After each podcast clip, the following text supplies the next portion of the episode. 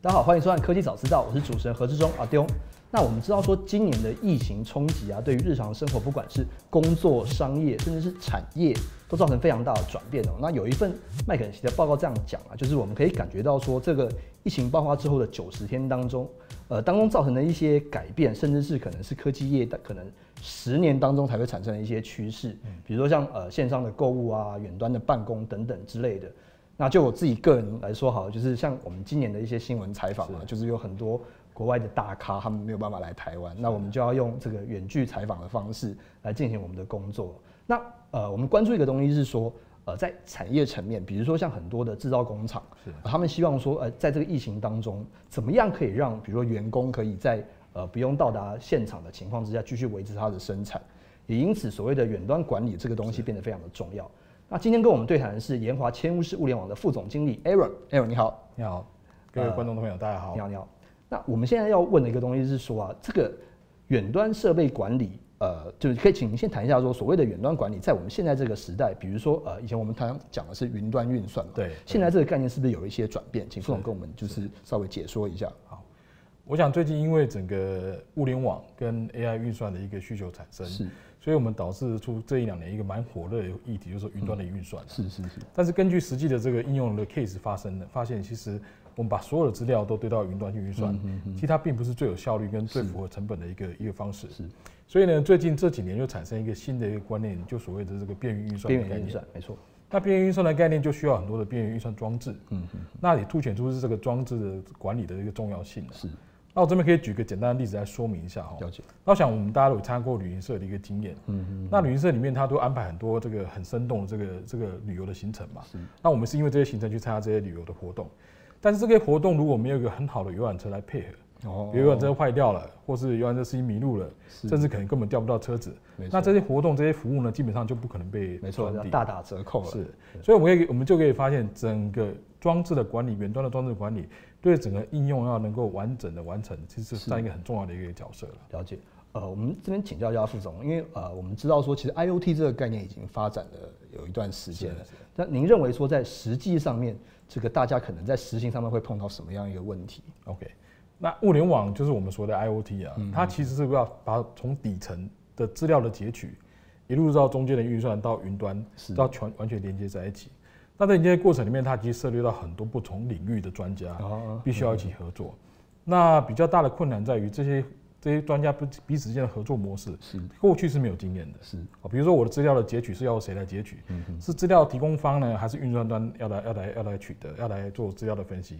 所以就导致整个物联网要推动的过程里面，它其实没没有很多的环节，嗯是没有被明确定义的。了解。所以导致它推动上其实没有办法像我们想那么快速了。了解。所以呃，我们从这个概念，因为现在大家都会提到说所谓的工业物联网啊，或者是说大家提到非常多的语词，比如说是 AI 工厂，是像这样子的概念，那。我想请教一下副总，是说，呃，所谓的远端装置管理，它带来的好处，跟我们可以从哪些地方去改善刚刚您所提到物联网概念落地的这些实际问题？OK，那我觉得你有个好的装置的运作，其实可以提升你整个运用的效率的。是，比如说我今天的我今天的装置，我新的服务要提供，嗯那我不需要派人到场域端去做这个装置的更新，我可以直接从云端的方式，就把新的软件、新的软体呢，就透过网络的方式把它传入到这个这个装置里面。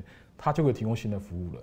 那装置产生问题的时候呢，我们也不需要派人千里迢迢到那边去做这个维修的这个动作，基本上也可以解下省下很多这个维修的成本了。了解。甚至装置产生问题的时候呢，立即它在远端就可以知道了。嗯。所以可以确保你的整个应用它能够提供服务的时间是最长的。了解。所以透过这一方，它可以更有效率的，也可以降低你的营运成本，并且它可以提升你整个运用的可靠性啊。就是整个云云端管理装置。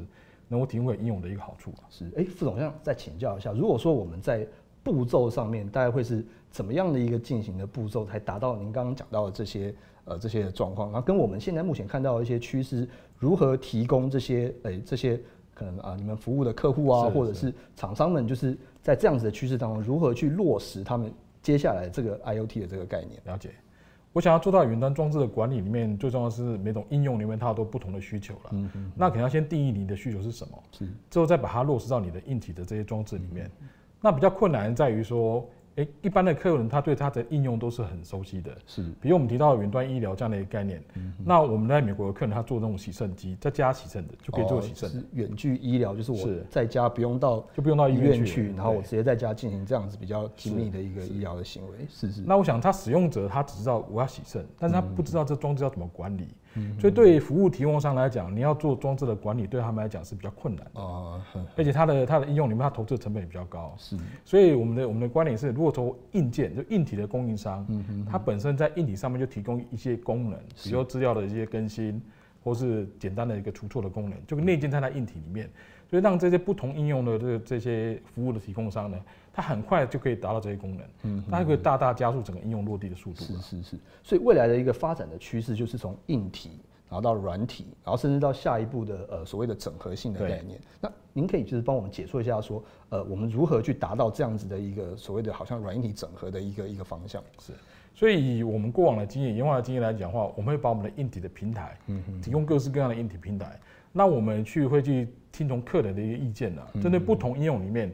它针对远端装置管理，它所需要的一些功能，我们会把这些功能一一的做成一个一个的模组，并且把它标准化，而且事先针对我们的硬体平台跟这些软体一起做好整合的。所以客人拿到这个平台之后呢，他很快速就可以把它的应用程式，根据他需要的功能，直接执行呼叫。它就可以有这样的功能了，了解所以对客人来讲，他就不需要再去开发，花多花多时间跟精力去开发这些功能，很快速就可以直接上手。了解，我们现在就是要扮演一个这样子的关键性的角色。是。那我想再请教一下副总啊，就是呃，其实啊，远端管理这个平台的概念，其实之前也已经有提出过了。那今年跟去年比较明显不同的地方，跟未来您认为可以发展的一些方向，会是哪些哪些的方向？好。那我想一个比较大的改变是在心态上面了。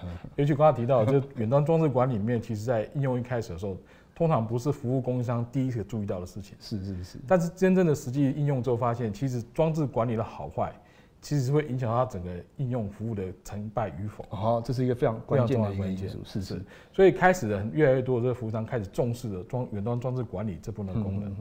那我刚刚提到的说，由这个每个服务商去做这样的服务呢，对他们来讲，做这样的功能对他们来讲，其实并不是那么的有效的去去执行，在整个资源花费上也比较多。所以以研华立场来讲，我们会把我们的一体装置。透过我们的方式把这些功能都做成一个模组，嗯，让他们可以快速的使用。那透过这种方式呢，让一些中小型的客人，他可能本身没有那么多的资源去开发这样的管理程式的时候，他就会很快速可以来使用。了解。这是我们怎么去加速整个远端装置管理落地的一个方法。是是是。呃，因为呃，刚刚您提到所谓的这个呃，我们现在远端管理的这个这个概念啊，其实需要很多不同家的这个公司跟厂商一起来共同去推动的。哎，那现在有没有一些呃，您认为有没有哪些可以？注意的一些活动啊，或是呃结合哪些比较呃关键性的一些业者一起来进行这样子的一个推广？是是，所以其实我们最近也针对整个边缘运算、边缘智能、AI 的这个应用，还有工业互联网这些呢，我们会举办一个线上的一个伙伴会议。哦，是是。那我们邀请三十位三十岁以上的这个业界里面的这个精英客人一起来参加，那把我们整理的九大议题来介绍给各位这个有兴趣的这个这个观众。可以来参与了解，那我们相关的资讯，我们呃影片下方文字区可以了解。那呃我们科技找到希望用浅显的方式替您解说科技的大小事，让您知道呃您该知道一些产业的变化。那如果有想提出的问题，想要知道的知识，也欢迎留言让我们知道。那我们今天谢谢研华副总 Aaron，谢谢。那科技找到，我们下次见，拜拜。